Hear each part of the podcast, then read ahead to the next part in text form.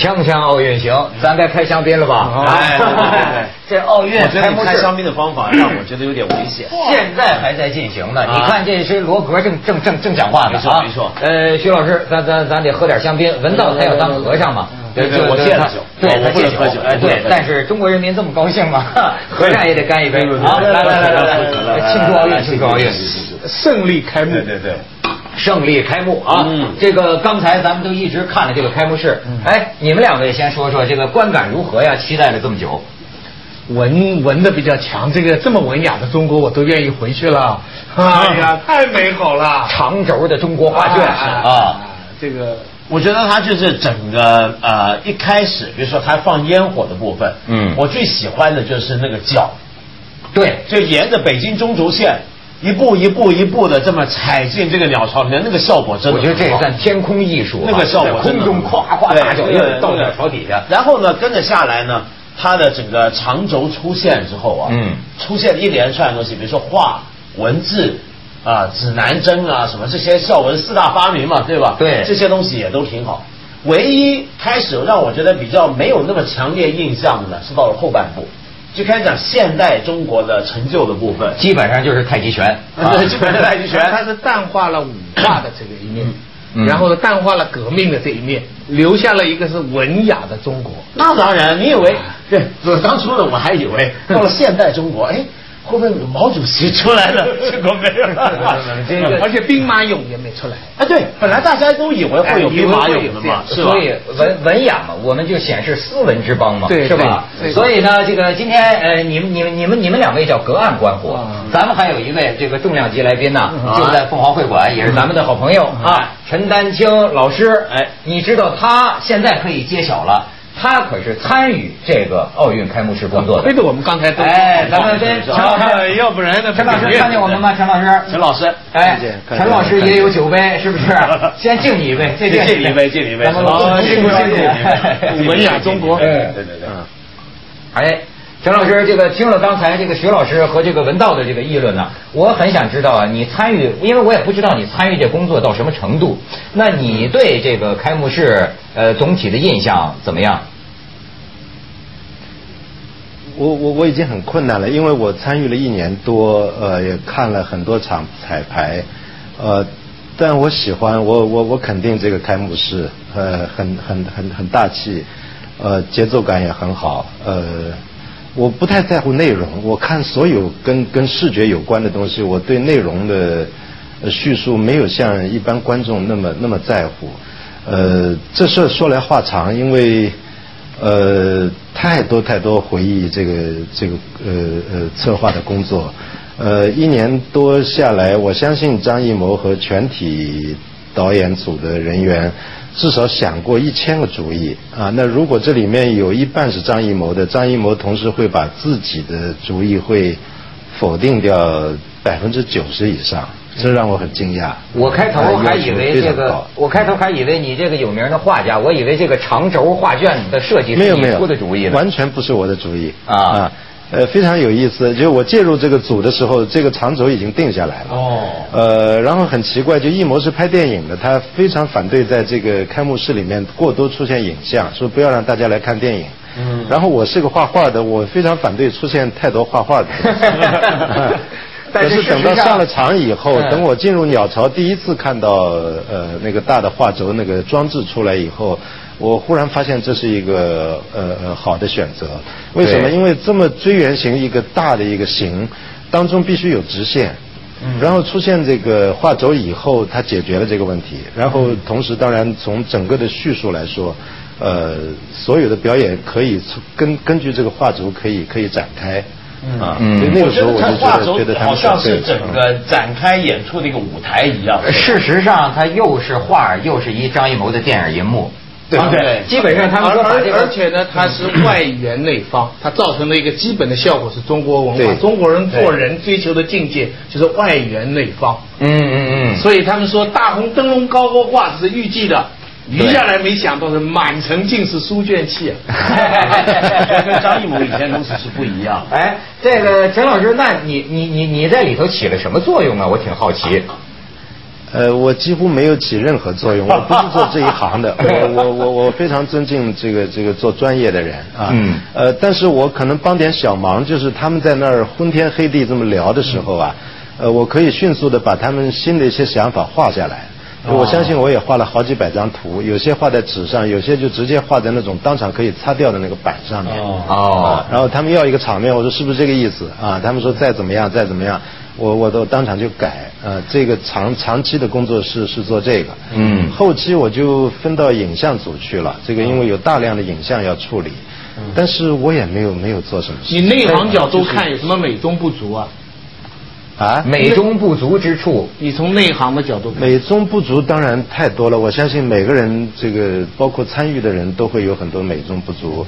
呃，我刚才说了，太多方案被否定了，呃，有些有些方案是该否定，但有些方案非常好，但是放不进去。比如说或者因为种种原因，它必须必须否定。比方说，其中有一整场被否掉了，它是。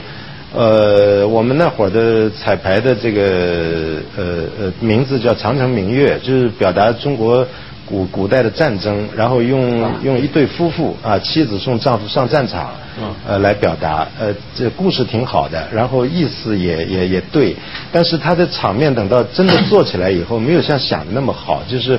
呃，大量的军人就是秦始皇兵马俑举着举着这个巨大的皮影，呃五六米高的皮影，在那么个场子上转，最后发现效果不好，忍痛割掉。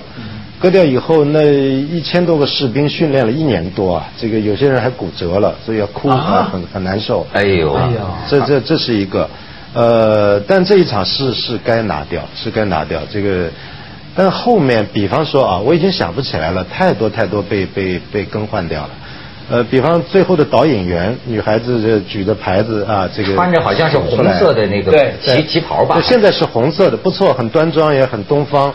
但多多少少会让我想起宾馆的礼仪小姐。哎对 我也有咱们的这种感觉宾馆文化这么发达，但是上一次的设计，现在被否掉设计，我个人非常喜欢。它是什么？有点像火鸡啊，然后是红白相间的大裙子，这个呃半当中拖在后头。哦呃，我现在无法描述给你看，这个走出来的时候非常英俊，非常英俊，而且非常摩登。嗯非常摩登啊！我相信现在的孩子看了，这年轻人看了会非常有认同感。但是但反是因为有人但反正电视上也没拍，后来可能转播的原因，所有的就拍的镜头都没有。哎，有有有有有一点所以我跟你讲，你们有这么多议论，作为一个这个水平很低的电视工作者啊，我也不知道为什么，听说是外国什么转播机构转播的，我觉得呀，他这次这个镜头转播。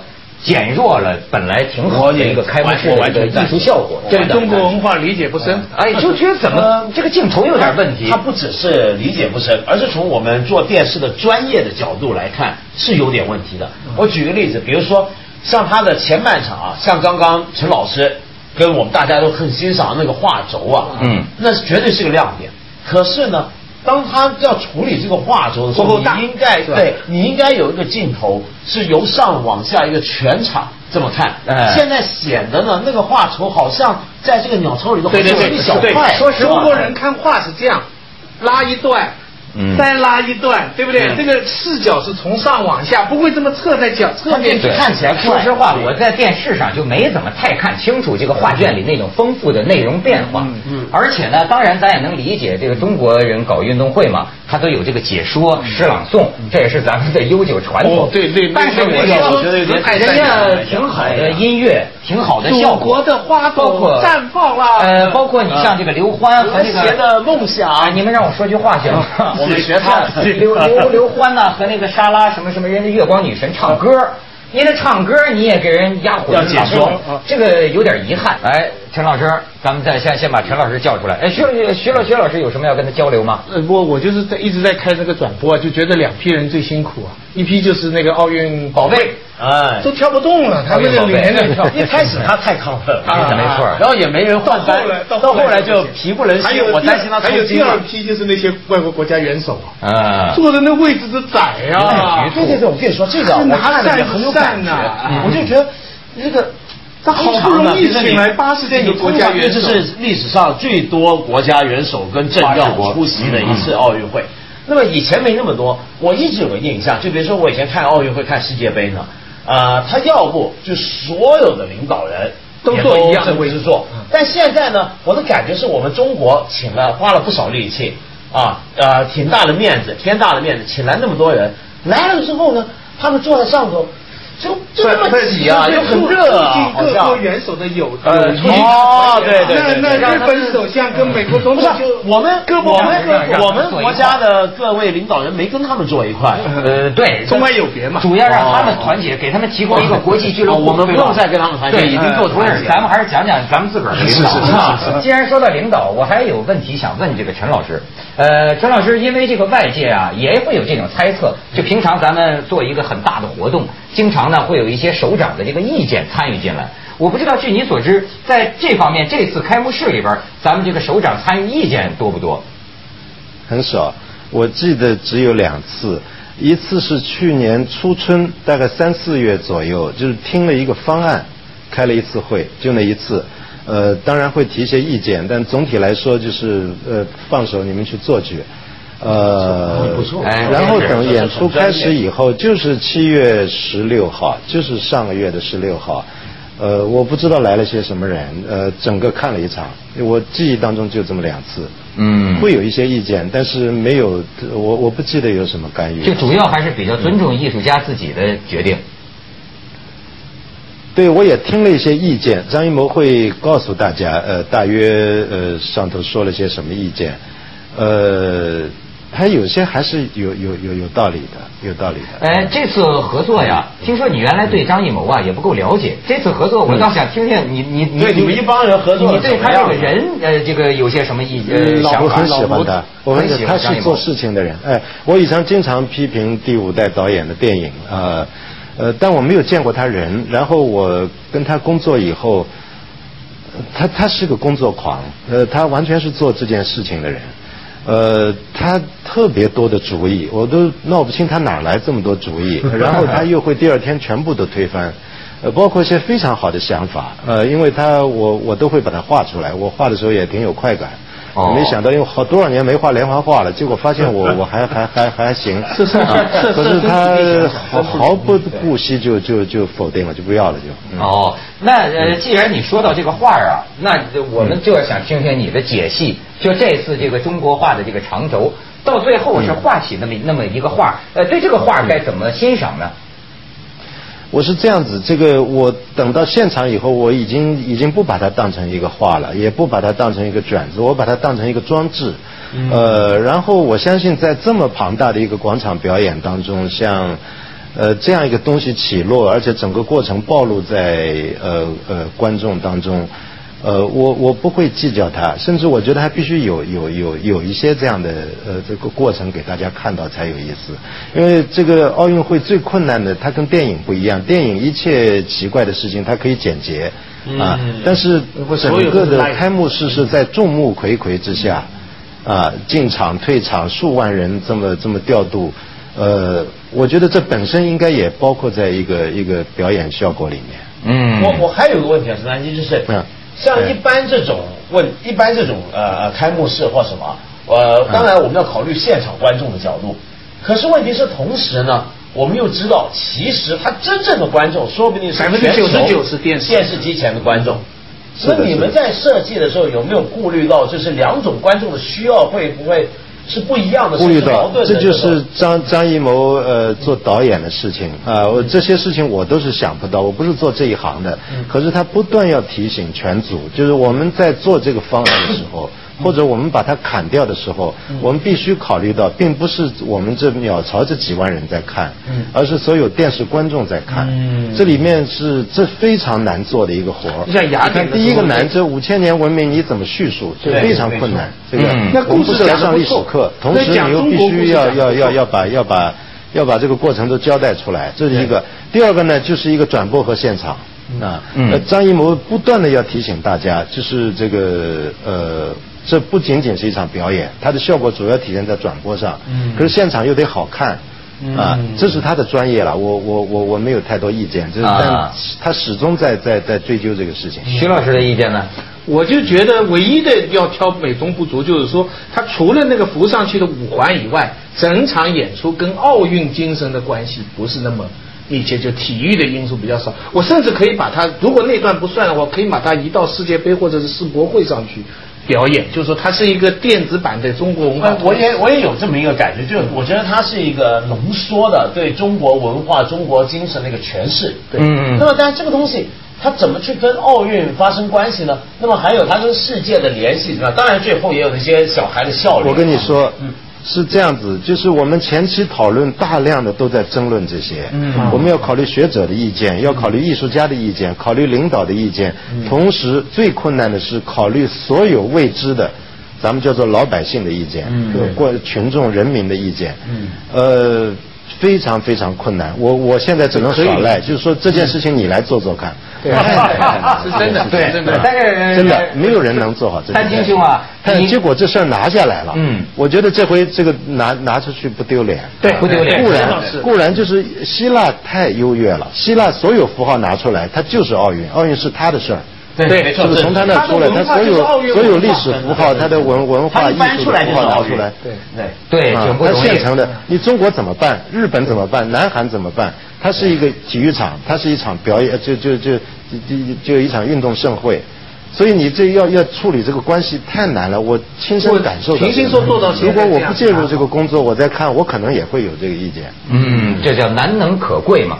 就在我们这个直播这时候，他就准备点火了。这个 徐海峰刚把这个火把火炬交给了高敏高敏，史上收视率最低的三人行正在进行这当中收。视率百分之零。他他他们发过来说中国足球队点火，我是不相信的，对不对？对对对我们马上去看，对基本上是说这个火的门一个球踢进去，听说是是李李宁从吊环上把人悠出去，够难 够难开开玩笑啊。对，我们两分钟之后就知道。咱咱们还是跟所陈老师一块儿那我觉得我觉得很高兴啊，就这回我们史上收视率最低的一集，居然陈丹青老师来陪我们。没有没有，啊我们到下周一重播的时候就史上啊对对对没错没错没错没错哎，陈老师啊现在已经第三棒了呃，陈老师好像这次啊，还给我们带几张照片，就说这次开幕式不容易啊。最后几天他就在后台转悠，我觉得我也可以给这个 怎么会在后台转悠哎呀，你看后台，给你看看理想后台冲光。哎，双理想双咱们导演放一下这照片哎，看看这个陈丹青老师拍的，你看后台春光。好，咱们再看下一张，你再看。哎呦，你瞧这都花团锦簇的，嗯再看看。哎，这是那个跳跳的那个那个对对对对对那位哎飞天了陈老师拿下来这几张照片，引起你什么感性啊？我是这样子，我因为喜喜欢看各种表演嘛，所以我同意介入这个工作，有一部分就是等着有一天，我喜欢看到很庞大的场面，就是几百人穿的唐装或者汉装，我我不太有机会看到这样的场面，哎，结果给我看到了，我就猛拍，啊，也许哪天会有会会会会有灵感，想想画点什么。哎哦，太辛苦了，这帮孩子，他们一两点钟就要进鸟巢，然后化妆化几个小时，很闷热，等在那儿顶着那个头套，然后上场就跳四五分钟，到六点钟换上衣服，热的要命，这个底下数万就数千人在那儿进场退场忙成一团，非常壮这壮观的场面。嗯哎呀所以从来没见过这样一个。小小细节说明整个这个仪式多么不容易。我们坐在电视机前面，可以我们看的时候，哦我这样觉得，连外国元首都这么辛苦，所以啊，说风凉话容易，对创作一个东西太难了。对对真的难，看看点火器了啊！然后，那我还想问一个东西啊，就是陈老师，那这个，嗯呃，所以照照你刚刚那个描述的情况，我觉得这回给我的感觉，那那挺好嘛。就比如说整个过程，那处理过程也很专业，比如说像呃领导人也没有太干预艺术家的专业的这个判断，是不是？那这样子非常好啊，这个过程看起来。哎，看来这是个成功模式哦。那我觉得这是个挺不错的一个模式，就是转播有些就尊重问题专业。呃不是，但刚才文涛说这我们以后可以叫奥运模式，所以以后我们做节目，有上头有什么话讲，就哎奥运模式，再讲 奥运模式。从文道这个问题而来，陈老师，我觉得作为一个艺术家呀，你参与了这样一项工作，对你自己的这个创作，或者对中国人哈、呃，走向这个给国际观众看的做这种东西啊，给你一些什么启发吗？呃，当然，我第一次看到这么大的一台节目是怎么做出来的，它的全过程。呃，此外，我觉得对我倒还次要，就我相信对艺谋来说和对所有参与这个主创的那些导演组的人来说，呃，我相信他们也在做一件此前从来没有做过的事情。嗯谁有机会做过奥运？对，中国就在做没有做过的事情。啊，所以我特特地要提到两个人，除了陈陈文亚、张继刚这两位副导演，还有蔡国强作为这个特技。呃，闻到特别喜欢的那个脚印就蔡国强做的，啊我就还有两位很重要还有两位，一个叫樊越，一个叫王朝歌，他们两个是做杭州和广西大型景观的，他们出了好多主意。哎呀，为他们他们干一杯，也出了好多为他们也是创意组好，现在我们共同迎接点火，也谢谢陈丹青老师，谢谢啊陈老师谢谢谢谢谢谢。